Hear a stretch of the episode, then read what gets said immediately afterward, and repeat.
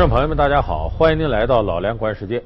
最近，中央电视台新闻联播报道了中国海军北海舰队战略核潜艇部队，紧跟着呢，《人民日报》、《解放军报》等官方媒体又对战略核潜艇部队进行了大规模的解密。这是中国战略核潜艇部队成立四十二年以来呀第一次的大规模解密。海军北海舰队某潜艇基地是我军第一支核潜艇部队。那为什么这么神秘呢？我们讲核威慑和核反击，你隐蔽的那个那个地方，你才有威慑。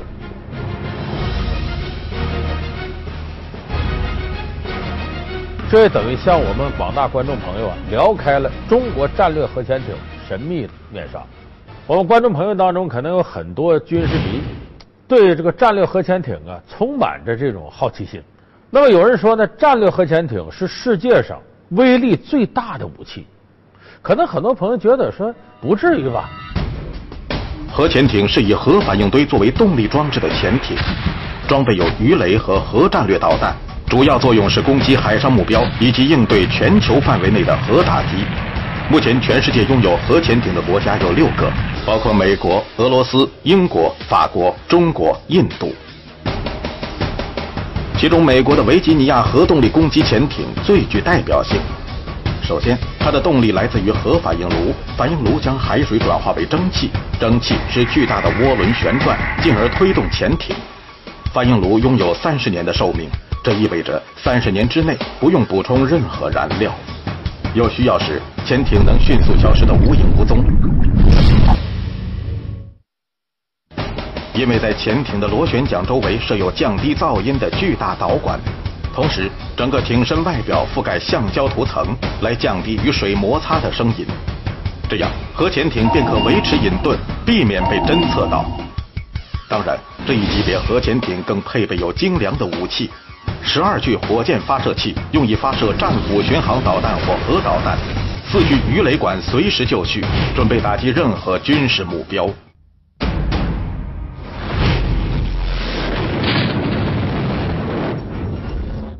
其实，为什么说战略核潜艇是威慑力最大的武器呢？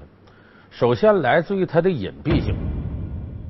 就是我们看，无论你是地面攻击还是空中攻击。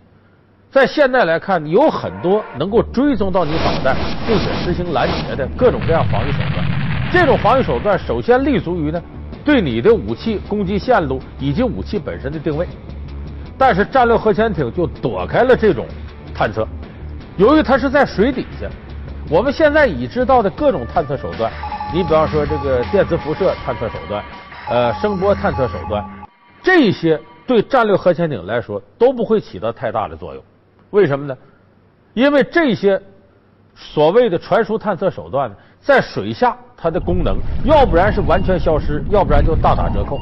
它无法穿透这个水的阻力。所以导弹多少个发射井在什么位置，你要一清二楚。如果你要第一次打击，把那些导弹基地、把那个好东西都给摧毁了，怎么办啊？你说要战争了，我马上已经准备好了，潜到。水底下，我几个月不出来，在我门口，我在找水深地方，我这个发射导弹过去，下去他找不到你。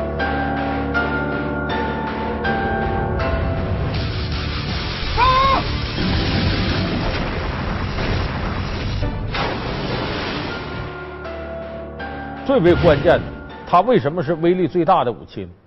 因为你看，我们在这个空中打击和地面打击。还有水上的打击，我们管这叫海陆空。其实真正意义上的海陆空呢，还要包括水底下。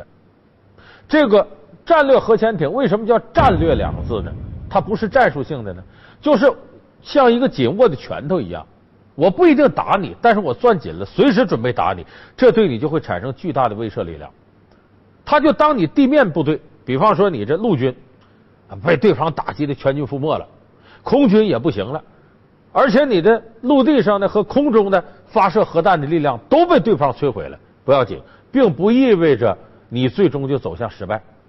那么很可能就在水下的战略核潜艇这时候发射出来导弹，会给对方造成第二次核打击，从而扭转战局。所以这个武器的特点是，我不一定使，可是对你来说是巨大的威胁。那么潜艇是什么时候出现的呢？其实准确来说呀，非军事意义的潜艇呢，在十六世纪末就出现了。当时在欧洲，有人出于好玩啊，或者想用它来开发海底资源，当时就有。那么用于军事意义上的这种潜艇呢，它是在这个美国独立战争时候出现的。当时用的什么方式呢？就是通过脚踩往这个下压舱注水的方式，让它下去，然后再让它浮上来，然后最长时间在水底下呢，不过就能待半个小时，待三十分钟。一七七六年，美国的水兵艾兹拉里驾驶海龟号潜艇从岸边出发，前往英舰老鹰号，计划在老鹰号船底钻孔，并把爆炸物连接在船底。海龟号的螺旋钻无法钻入船身，数小时之后，他已经精疲力尽。黎明迅速来临，他不得不放弃了偷袭。当时也没有实现呢，用这种方式来攻击对方的舰队，没能实现。后来一直到美国南北战争期间呢，哎，才开始出现可以攻击对方舰队的潜艇。然后这个潜艇呢，它前端伸出这个机械手，然后拖着炸药，把对方的这个呃海船给炸掉。那么第一艘这样的潜艇呢，它是杀人一万，自损三千，把对方的船炸沉了。自己也被炸药带来的巨大漩涡给弄得沉没了，两败俱伤。当然，后来随着时间的推移呢，这个潜艇的技术发展越来越成熟。真正的潜艇技术在战争当中大量的使用是第二次世界大战，其中有一个非常著名的来自希特勒法西斯集团的战术，叫狼群战术。狼群战术什么意思呢？就是德国的军队在大西洋。行驶，他的舰队在上面行驶，他得密切关注盟军。你比方说英国、美国，他的这种战略补给船，哎，运武器的、运战略物资的，一旦要发现这样的船队，他不有护航舰队吗？那好，附近的德国的潜艇迅速发出信号，都向这块集结，然后在水下呢，行进速度很快，隐蔽条件也很好，就躲过了他护航舰队的火力打击。但是白天的时候，他绝对不会对这个舰队发动攻击，等着。白天的时候在周围集结隐蔽，一到晚上，唰，这些潜艇都升到水面，然后同时向这个护航舰队发出鱼雷。这样的话，这叫狼群战术，就像多个狼在围攻一个猎物一样。所以当时这种方式呢，给这个英美盟军呢海上运输带来了极大的打击。这也是第二次世界大战呢。欧洲战场开辟一开始，盟军受到很大打击的一个非常重要的原因。在二战中，潜艇所展现出来的优势不仅仅局限于狼群战术。一九四四年十一月二十七日，日本海军一艘名为“信浓号”的庞大航母，满载官兵缓缓离开了海军基地，开始了它的首航。入夜后，为了防止受到偷袭。航母关闭了所有灯光，采取严格的保密措施。二十八日凌晨三点十七分，巨大的爆炸声突然响起，伴随着橘红色的火焰，信浓号的右侧被鱼雷击中。随后三十秒内又有三声爆炸响起。十点三十分左右，这艘当时世界上排水量最大的航母，在首航行仅十七小时后，被潜伏在深海的美国潜艇用鱼雷击沉。据统计，二战中至少有九艘航母是被潜艇击沉。一九三九年九月七日，英国勇敢号航母在英国西南部海域被德国潜水艇击沉。一九四一年十一月十四日，英国皇家方舟号航母在直布罗陀海域被德国潜艇击沉。一九四二年八月十一日，英国鹰号航母在直布罗陀海峡被德国潜艇击沉。一九四二年九月十五日。美国黄蜂号航母在所罗门群岛附近被日本潜艇击沉。航母在现代战争中被称为“移动的飞机场”，是迎敌制胜的利器，在现代海战中有着极其重要的战略意义。然而，在潜艇不动声色的攻势之下，航母很难组织有力反击，这就是核潜艇被称为“航母杀手”的主要原因。所以在上个世纪五十年代的时候，美国率先发明了核潜艇。发明了核潜艇之后呢，它的第一艘核潜艇呢是五十年代初，名字叫鹦鹉螺号。这个鹦鹉螺号不仅实现了把核弹放在潜艇上的这种重要的攻击手段的开发。还有一点呢，是通过里边的这个核动力，通过核燃料带来的核动力，使这个潜艇在水下呀行进距离越来越远。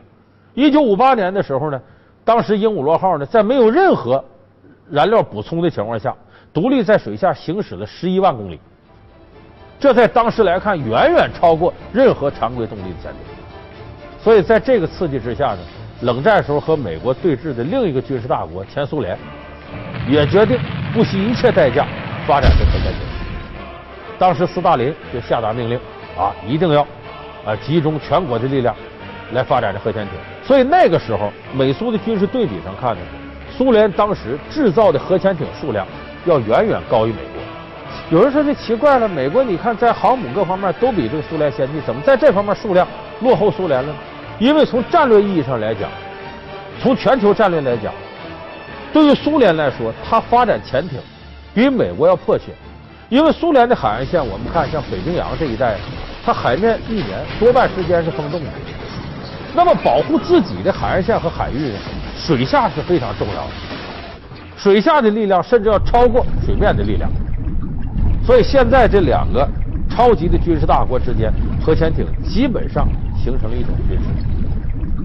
那么有人就想问说，我们中国这核潜艇呢，在这个中华人民共和国成立之后呢，当时我们就发现一个状况：我们相对薄弱的海军力量啊，无法保护我们相对来讲比较漫长的海岸线。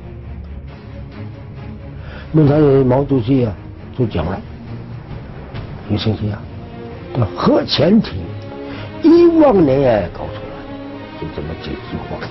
当时啊，几点情况？因为搞核潜艇谁都没搞过，见都没见过。我在苏联没见过核潜艇，啊，这个啥玩意也搞不清楚。哎，但当时有个好条件在那里，我们要搞原子当氢弹啊，我们的有找到有矿，就出油啊，这个。核能量有就有矿，所以在一九五八年，毛主席做出了决策，由聂荣臻元帅挂帅，中国开始了漫长的开发核潜艇的这个技术之路。到一九七一年，我们终于有了一艘自己的独立技术的核潜艇。同时，我们也看到呢，在战略核潜艇这方面呢，中国现在已经走到了世界前列，它是世界上第五个拥有战略核潜艇的国家。所以你看。一九七一年到现在四十二年，所以我们刚才说这个中央电视台新闻联播是四十二年以来首次大规模解密我们的核潜艇部队。那么说这个核潜艇都是好事吗？大家记住一点，就像我们看待这个日本福岛核电站那次出事一样，它给人类带来了巨大好处的同时，如果我们控制不住它，它也随时可能转化成恶魔。而对核技术，人类应该说没有完全驯服它。其中比较常见的事故就是在水下运行过程当中啊，比方说碰撞到海底了，碰撞到岩石了，或者核燃料发生变化了。而且这种事故发生之后啊，往往对于这个核潜艇上的工作人员，那就意味着灭顶之灾。所以在这方面的事故呢，往往也会对所在这个潜艇的部队带来沉重的打击。你看，在两千年的时候，这个俄罗斯有一艘库尔斯克号核潜艇。当时这个核潜艇是非常大的，里边有一百一十八名官兵，结果就由于里边核燃料出事了，造成这个潜艇里边爆炸了，它就沉，沉下去了。沉下去之后呢，当时俄罗斯出动了各种力量去打捞，很遗憾的是呢，就打不开库尔斯克号的盖儿，最后一百一十八名官兵全部殉难。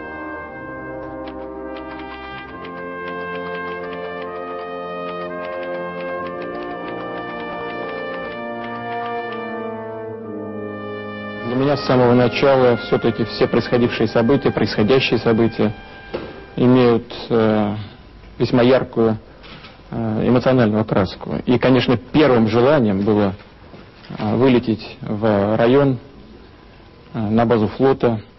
这个事情也等于给世界各个国家发展核潜艇敲响了警钟。就如果你技术不过关，带来的灾难会致命的。当然呢，也有过成功的解决。这些核问题的先例，这里边有一个，当时看来其实是挺危险的，但我们回过头再看呢，这是不幸中的万幸。 这个事儿发生在一九六一年七月十四号， 当时在挪威海域下面，前苏联有一艘核潜艇，代号是 K 十九。这个核潜艇上呢，也有一百多人。结果在挪威海域下面埋伏着呢，隐蔽着的时候，出了问题了。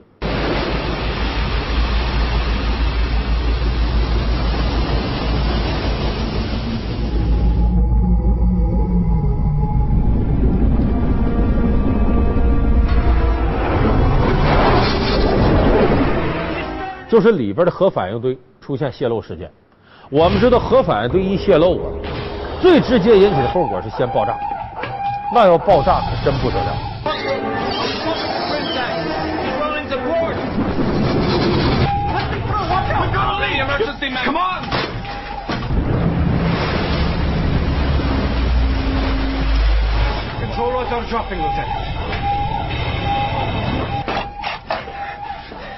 那么这个时候，首先一个，如果它真要爆炸了，它引发的生态灾难，后来有人给估计过，就以当时这个 K 十九上面这些核燃料，如果要形成爆炸，它的生态灾难要超过一九八六年前苏联切尔诺贝利核电站爆发带来危害的十倍以上。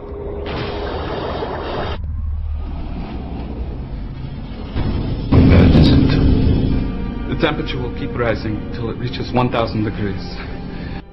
And what? No one knows.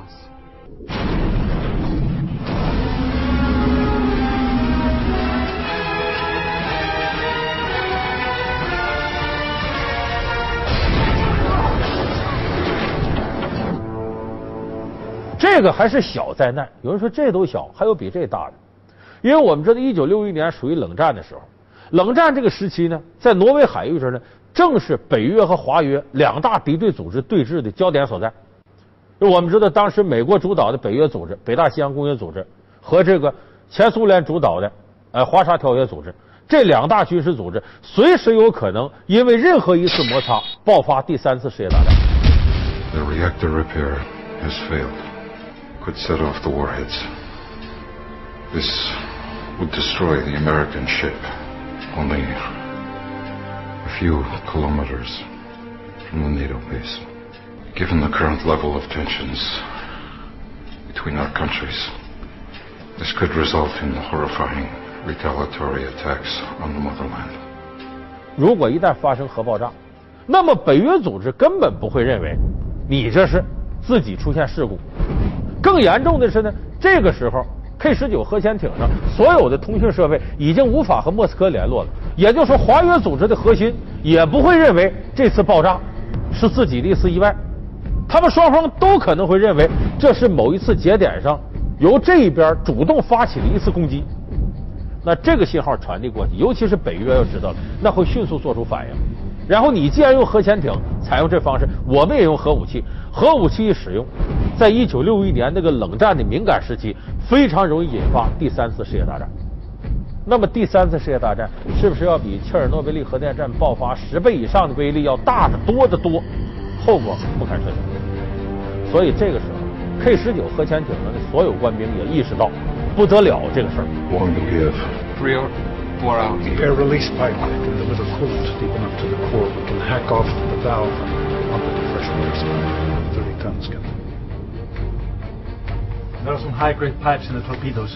It's not much to weld. 30 minutes at the most. And if we can't fix it? Hiroshima.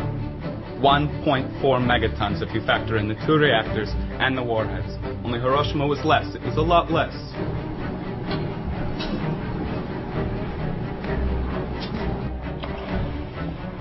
危难之中，他们想了个办法，就用备用饮水箱里的水，想法接一条管路接到反应堆里去冷却。当然，这个也不一定管用， 只能说死马当活马医了。可是这个过程，我们现在的观众朋友也知道，日本福岛核电站有很多人不怕死进到里边完成核反应堆冷却。为什么叫不怕死？一旦受到核辐射，性命难保。What is it in there?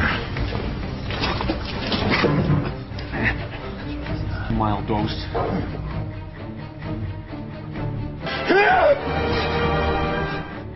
现在这个船上大概一百多人里边可能还有四五十人幸存。